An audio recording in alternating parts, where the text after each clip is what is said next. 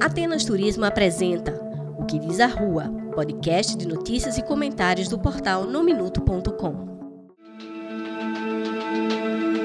Olá, sejam bem-vindos. Este é o podcast O que diz a Rua, nesta terça-feira, 8 de junho. Os destaques deste episódio. CPI da Covid no Rio Grande do Norte seguem com passo de espera. Governo estadual libera as vaquejadas. Seleção amarelinha amarelou. Jogadores vão jogar a Copa América. O que diz a rua para o governo em 2022? Fica com a gente. No Minuto apresenta O que diz a rua, seu podcast de notícias e comentários. Enquanto a CPI da Covid pega fogo em Brasília, a do Rio Grande do Norte segue com passo de espera. A deputada Isolda Dantas, líder do PT, solicitou o arquivamento da investigação, alegando a ausência de elementos constitucionais. Ela alegou também que não há fato determinado. Até agora, o presidente da Assembleia Legislativa, o deputado Ezequiel Ferreira, não respondeu a Isolda, o que pode ocorrer esta semana sem a definição dos membros e também sobre o funcionamento da CPI, especula-se sua composição. Eu já ouvi que Kelps Lima pode ser o presidente da CPI e Getúlio Rego pode ser o relator. Há quem diga também que o deputado Tomba Farias pode presidir os trabalhos. Mas a gente vai ter que aguardar a definição do presidente da Assembleia, Ezequiel Ferreira. Alguns parlamentares, como José Dias, têm dito que a CPI só deve começar no segundo semestre. Já estamos em junho, né? Portanto, o futuro é logo ali. Por falar em CPI da Covid, o ministro da Saúde, Marcelo Queiroga, presta hoje novo depoimento aos senadores da CPI da Covid. A reconvocação do ministro já estava prevista pelos coordenadores da comissão, mas foi antecipada por conta da Copa América. Diante de uma provável terceira onda de Covid, admitida pelo próprio ministro, o governo brasileiro topou sediar o torneio internacional rejeitado por Colômbia e Argentina. Entre outras contradições, os senadores da CPI desejam explorar hoje a falta de autonomia do ministro da Saúde. Ontem à noite, numa longa entrevista, Marcelo Queiroga esvaziou boa parte dos questionamentos que o leva de volta à CPI. Ao lado de auxiliares especialistas, o ministro apresentou o protocolo de segurança sanitária da Copa América no Brasil, exigindo, por exemplo, testagem das equipes a cada 48 horas. Para o ministro, o Brasil já cedia jogos da Libertadores, da Sul-Americana, além de tocar o Campeonato Brasileiro e seus estaduais. A meu ver, Marcelo Queiroga deverá repetir tudo aos senadores em longo depoimento, sem resultado prático para as investigações. Será mais do mesmo. Um comentário rápido sobre a seleção brasileira de futebol.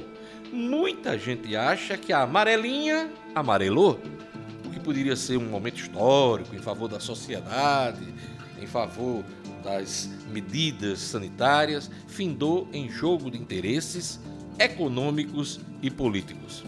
Depois do jogo desta terça-feira contra o Paraguai, pelas eliminatórias da Copa do Mundo, os jogadores prometem lançar um manifesto apontando desconforto com a realização da Copa América no Brasil. Apesar do alegado desconforto, os jogadores já confirmaram ontem que vão participar dos jogos. O técnico Tite ganhou sobrevida com a queda do Rogério Caboclo e a pressão de patrocinadores na CBF.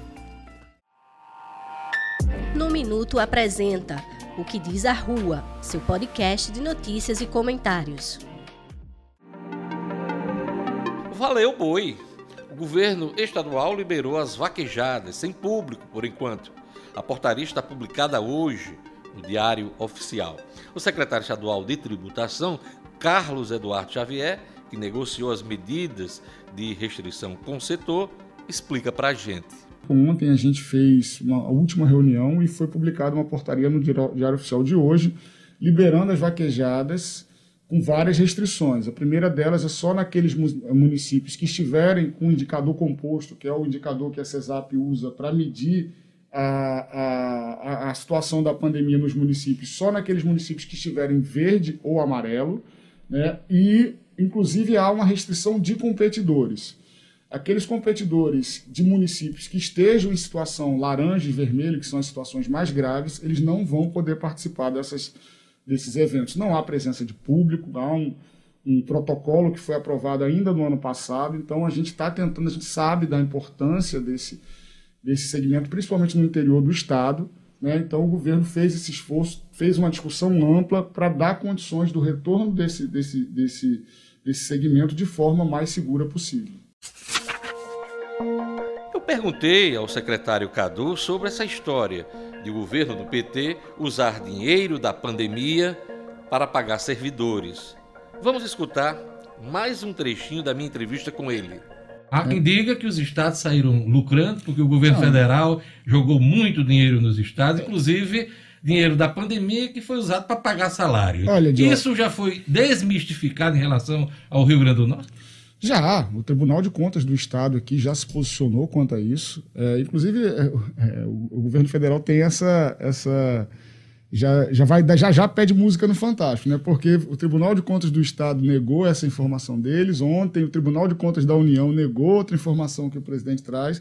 Infelizmente, essas, essas informações falsas, né, essas chamadas fake news, atrapalham muito. Né? A gente que vem trabalhando duro aqui no Estado desde 2019 para reequilibrar as contas, escuta, quando escuta isso é realmente revoltante. Mas eu queria que o senhor deixasse bem claro para a gente aqui, foi usado dinheiro da pandemia claro. Para pagar folha salarial, inclusive folhas em atraso? Diógenes, a gente nunca faria um negócio desse, isso está comprovado no relatório do, TC, do Tribunal de Contas. É, é, todos os recursos que vieram carimbados para a saúde, para assistência social, foram utilizados com essa finalidade. Os recursos que vieram para compensação de perdas de arrecadação, esses são de livre utilização e vieram para isso mesmo, para manter a máquina pública funcionando num momento de grave, de grave queda de arrecadação. Sucessão estadual. Estamos longe da eleição do ano que vem, mas nas rodas políticas locais já tem muita especulação sobre a disputa de governo. Em bate-papo com o jornalista Marcos Alexandre, alguns nomes foram ventilados. Vamos a eles? Governadora Fátima Bezerra, candidata à reeleição. Essa é nome certo. Tomba Faria, do PSDB, falou que deseja disputar o cargo. Benes Leocádio, deputado federal, também topa. O cansativo senador Stevenson Valentim diz que é nome certo se tiver apoio popular pode pintar alguma blitz eleitoral aí. O prefeito Álvaro Dias, cotadíssimo nas rodas, por enquanto desconversa, mas é peça importante nesse jogo. Já Rogério Marinho, ministro de Bolsonaro, é sempre lembrado por aliados e até pelo desafeto dele em Brasília, o ministro da Economia, Paulo Guedes. Perguntado no cercadinho do Alvorada, dia desses, por um daqueles apoiadores fanáticos, Bolsonaro disse que vai perguntar a Rogério Marinho se ele topa disputar o governo do Rio Grande do Norte. Portanto, Rogério também está no jogo para o governo do Rio Grande do Norte. Outro que se coloca para o pleito é Carlos Eduardo Alves, ex-prefeito Natal, derrotado duas vezes para o governo. O problema é que Carlos hoje encarna o patinho feio do momento. Anda rejeitado tanto por políticos de oposição, como também por aliados da governadora Fátima Bezerra. Portanto, anda isolado. Esse, né, Carlos, terá dificuldade de montar um palanque competitivo. Acho que não vinga. Marcos Alexandre ainda lembrou o nome de Ezequiel Ferreira de Souza, presidente da Assembleia Legislativa. Olha, esse não costuma se aventurar em disputa incerta.